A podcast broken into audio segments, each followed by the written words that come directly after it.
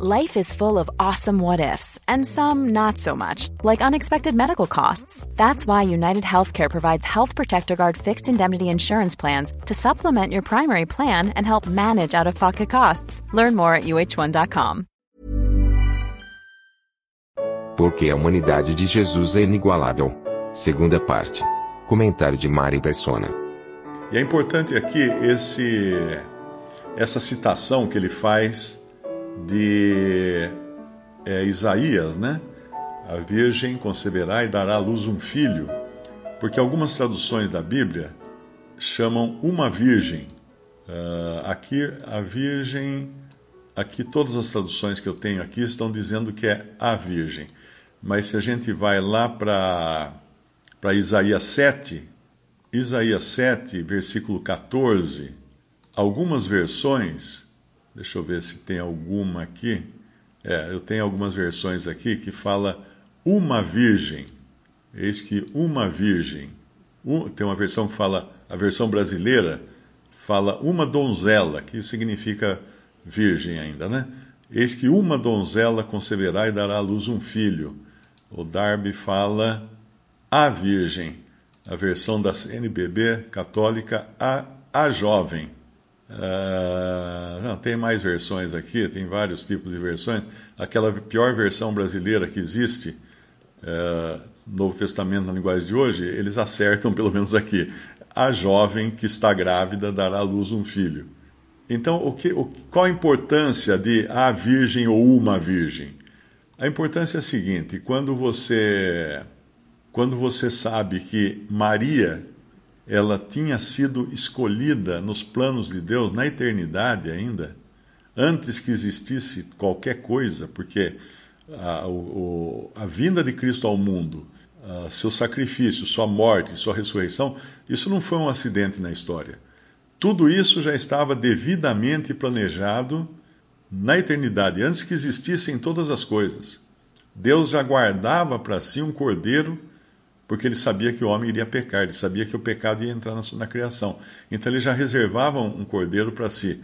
Uh, me parece que no Antigo Testamento tinha alguma coisa de ter que guardar o, o cordeiro por um determinado tempo, não sei se eram quatro dias, quatro dias, né? O, o cordeiro ficava guardado quatro dias antes de, de ser morto, de ser sacrificado. Então, todos esses detalhezinhos, assim, que parecem tão pequenininhos, mostram a importância. Não podia ser uma virgem. Não podia ser no dia o senhor falar assim: ah, deixa eu ver, quem, quem é, onde tem uma virgem aí para eu pegar e, e usar ela agora para receber meu filho? Não. Tinha que ser a virgem, aquela, aquela designada. E muitas vezes, alguns católicos que não, não têm um bom entendimento da Bíblia, né, ficam irados porque acham que quem não é católico desonra Maria, coisa assim. Pelo contrário, pelo contrário, eu acredito que muitos católicos não fazem ideia dessa diferença de uma tradução chamada de a Virgem e outra chamada de uma Virgem. Não fazem ideia, porque na realidade isso só exalta ainda mais Maria, mas não além da, da posição dela não além da posição dela, exalta ela dentro da, da posição dela. Porque quando, quando o Senhor fala com, lá em Apocalipse, agora, vamos pular para Apocalipse, ó, começamos Mateus, já estou em Apocalipse, estamos quase acabando, viu, irmãos? É, quando a gente vai lá para Apocalipse, capítulo 2, versículo 18, Apocalipse 2, 18, ele vai falar, e ao anjo da igreja de Tiatira, Tiatira eh, representa, profeticamente, no tempo, ela representa o catolicismo romano. Ao anjo da igreja de Tiatira escreve: Olha agora o que, que o Senhor fala para o anjo da igreja de Tiatira, que é uma representação profética do período do catolicismo romano. O que, que ele diz para Tiatira? Isto diz o filho de Maria? Não. Isto diz o filho de Deus que tem seus olhos como chama de fogo, os pés semelhantes a latão. Isto diz o Filho de Deus. Então é como se desse um, um, um tapa de luva de pelica né, na, na, doutrina que tenta fazer de Jesus filho de Maria. Não, ele na sua humanidade ele é filho de Deus. E na eternidade ele sempre foi filho de Deus. E nós temos problemas terríveis se nós considerarmos que ele é filho de, de Maria, porque ele teria que ser filho de Maria na eternidade também. Como é que ele podia ter a Deus como pai e não ter uma mãe na eternidade, né? usando o, conceito humano, terreno, de, de, de criação, de, de humanidade?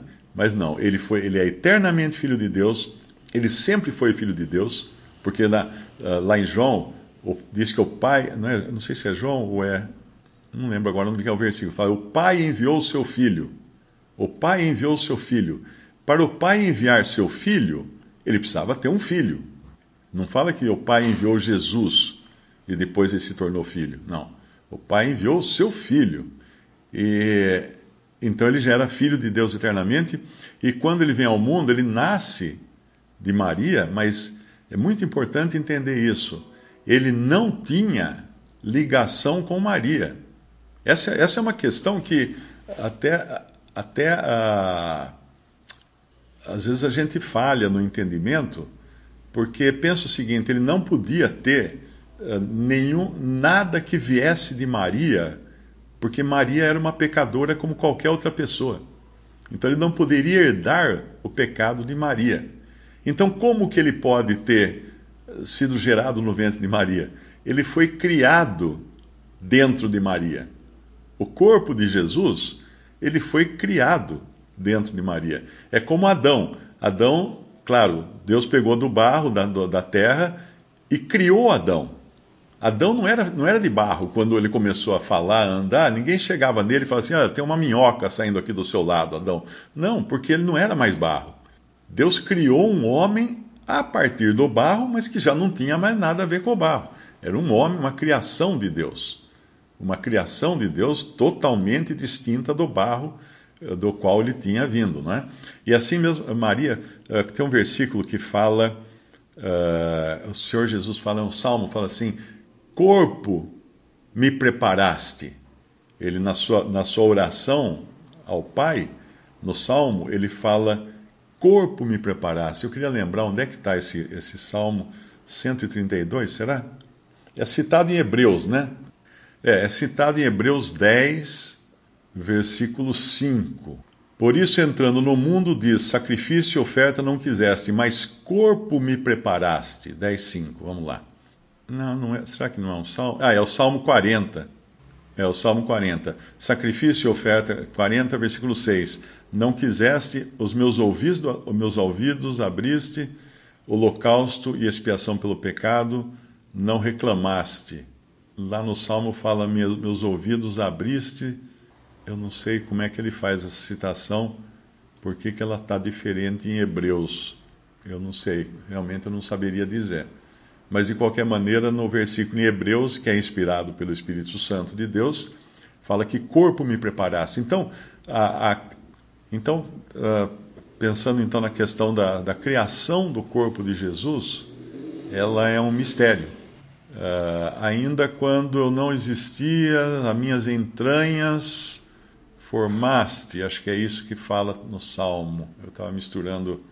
É, é, no versículo 5 fala: Corpo me preparaste. Mas tem um salmo que fala: Tu me conheci, tu conhecias as minhas entranhas. Bom, tudo bem. A, a, a ideia que eu queria passar era justamente essa que, embora ele esteja na linhagem também de Maria, ele não herdou o pecado de Maria, porque alguém podia ter o um problema aí. Então, peraí, então se ele não era filho de José, né, filho legítimo de José, filho, filho biológico de José, melhor dizendo, ele era um filho legítimo de José porque ele era adotado por José, mas ele não era biológico, filho biológico de José. Uh, como é que ele podia não ter pecado então se ele estava ligado a Maria? e o corpo de Maria vinha de Adão também. Maria não era. Porque aí tem aquele negócio. Para explicar isso, criaram a doutrina de Maria sem pecado, Maria Imaculada. O que, que é Maria Imaculada? Né? Nossa Senhora Imaculada, tem os títulos até. É uma Maria sem pecado. Mas aí você tem outro problema. E a avó de Maria? A mãe de Maria, né? avó de Jesus, mãe de Maria, também tem que ser sem pecado. E a bisavó também tem que ser. Daí você ia chegar lá em, em Eva, né? aí ia ser um problema, porque onde é que momento que essa linhagem foi contaminada pelo pecado ou descontaminada pelo pecado para que Jesus pudesse vir. Então é bom entender isso. O corpo de Jesus foi criado. Eu gosto de dar o exemplo da garrafa térmica, né? O que é uma garrafa térmica? Ela tem aquela vela de vidro dentro dela. Quem já abriu uma garrafa térmica já viu dentro tem uma vela. Aquela vela, ela é uma, é uma garrafa de vidro com duas paredes. Entre uma parede e outra, bem fininha, o vidro é bem fininho, né? Mas entre uma parede e outra tem vácuo, ou seja, eles extraem todo o ar. Ela só tem contato com o mundo exterior pela tampa, porque pelas paredes ela não tem contato, porque o vácuo que existe entre uma parede e outra faz, que, faz com que não exista troca de calor. Então ela é totalmente hermética, exceto pela tampa. Onde escapa o calor é pela tampa. Né? O café vai esfriar porque tem uma tampa. Se você criasse uma garrafa térmica, como existe, né? Existem equipamentos em válvulas, essas coisas assim, que dentro é perfeitamente vácuo. A lâmpada é um vácuo, né? A lâmpada é um vácuo dentro dela. Uh, você não tem troca nenhuma de calor dentro do vácuo. O vácuo não transfere calor, né? Então, daí é a mesma ideia. Dentro de, de Maria tinha um recipiente, um recipiente, vamos chamar assim, totalmente isolado de Maria, que é onde estava o corpo santo de Jesus. É, é isso pode ser profético, né? Da, uh, pois possuíste os meus rins, cobriste-me no ventre de minha mãe. Interessante esse cobriste-me, eu nunca tinha percebido isso. Porque a outra versão fala, uh, pois tu formaste o meu interior, tu me teceste no seio de minha mãe. Graças te dou, estou lendo agora na versão atualizada, visto que por modo assombrosamente maravilhoso me formaste. As tuas obras são admiráveis e a minha alma o sabe muito bem. Os meus ossos não te foram encobertos quando no oculto fui formado e entretecido como nas profundezas da terra. Os teus olhos me viram a substância ainda informe, e no teu livro foram escritos todos os meus dias, cada um deles escrito e determinado quando nenhum deles havia ainda. Que preciosos são eh, para mim, ó Deus, são os teus pensamentos, e, e como é grande a soma deles. Embora isso aqui normalmente eh, é usado para a formação de um feto, né, para explicar a formação de um feto no ventre da sua mãe, eu acredito que realmente esse salmo vai além, porque ele está falando de algo assombrosamente maravilhoso. Então não é o usual, porque os animais também são formados assim, né? Dentro do. Uh, por um feto, né? Um feto de animal também é formado dentro. Mas aqui está falando de, de, uma formação muito, muito especial. Uh, ele fala no versículo 15: quando no oculto fui feito e entretecido nas profundezas da terra. Quando no oculto fui feito. Então é um mistério, realmente. Realmente, nós estamos falando de um mistério, a, a concepção e a formação do corpo de Jesus no ventre de Maria. Aí entra também aquela questão né, que é discutida muito hoje: quando é que começa uma vida humana? E aí fica aquele, aquele debate todo de países que, que já estão permitindo aborto até pouco antes da criança nascer, porque acha que ainda não é uma vida e tudo mais, né? Mas quando nós vamos lá em Lucas, nós vemos o, o que acontece com o feto João Batista reconhecendo o feto Jesus. Né? Que quando Isabel se encontra com Maria, Maria estava grávida de Jesus e João Batista era mais velho, estava no ventre de, de Isabel. E podemos até ler lá em, em Lucas capítulo 1. Logo depois da logo depois que o anjo se ausenta de Maria, em Lucas 1:38, depois dele avisar que Maria estaria grávida pela ação do Espírito Santo que desceria sobre ela no versículo 35. Então ela já estava aqui no versículo 41, no versículo 39, ela já está grávida, Maria, recém-grávida, né? Podemos dizer assim, eu acredito que estava recém-grávida. Eu acho que Isabel estava de seis meses. Naqueles dias, dispondo-se Maria, foi apressadamente à região montanhosa, a uma cidade de Judá entrou na casa de Zacarias, Zacarias e saudou Isabel. Ouvindo essa saudação de Maria, a criança lhe estremeceu no ventre. Então Isabel ficou possuída do Espírito Santo e exclamou em alta voz: Bendita és tu entre as mulheres e bendito o fruto do teu ventre. De onde e de onde me provém que venha que me venha visitar a mãe do meu Senhor? Pois logo que me chegou aos ouvidos a voz da tua saudação, a criança estremeceu de alegria dentro de mim. Olha que interessante.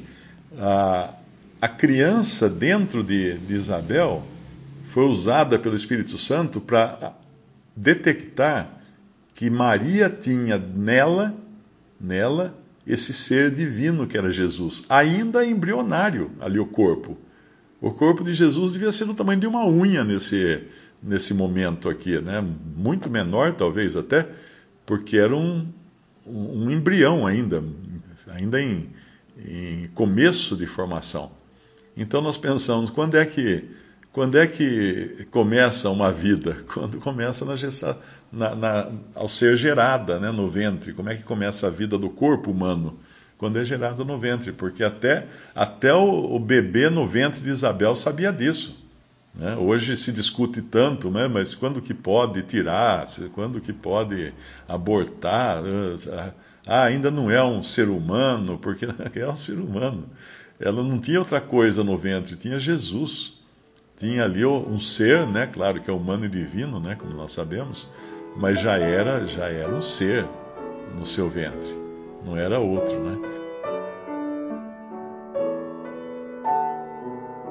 Visite respondi.com.br. Visite também 3minutos.net.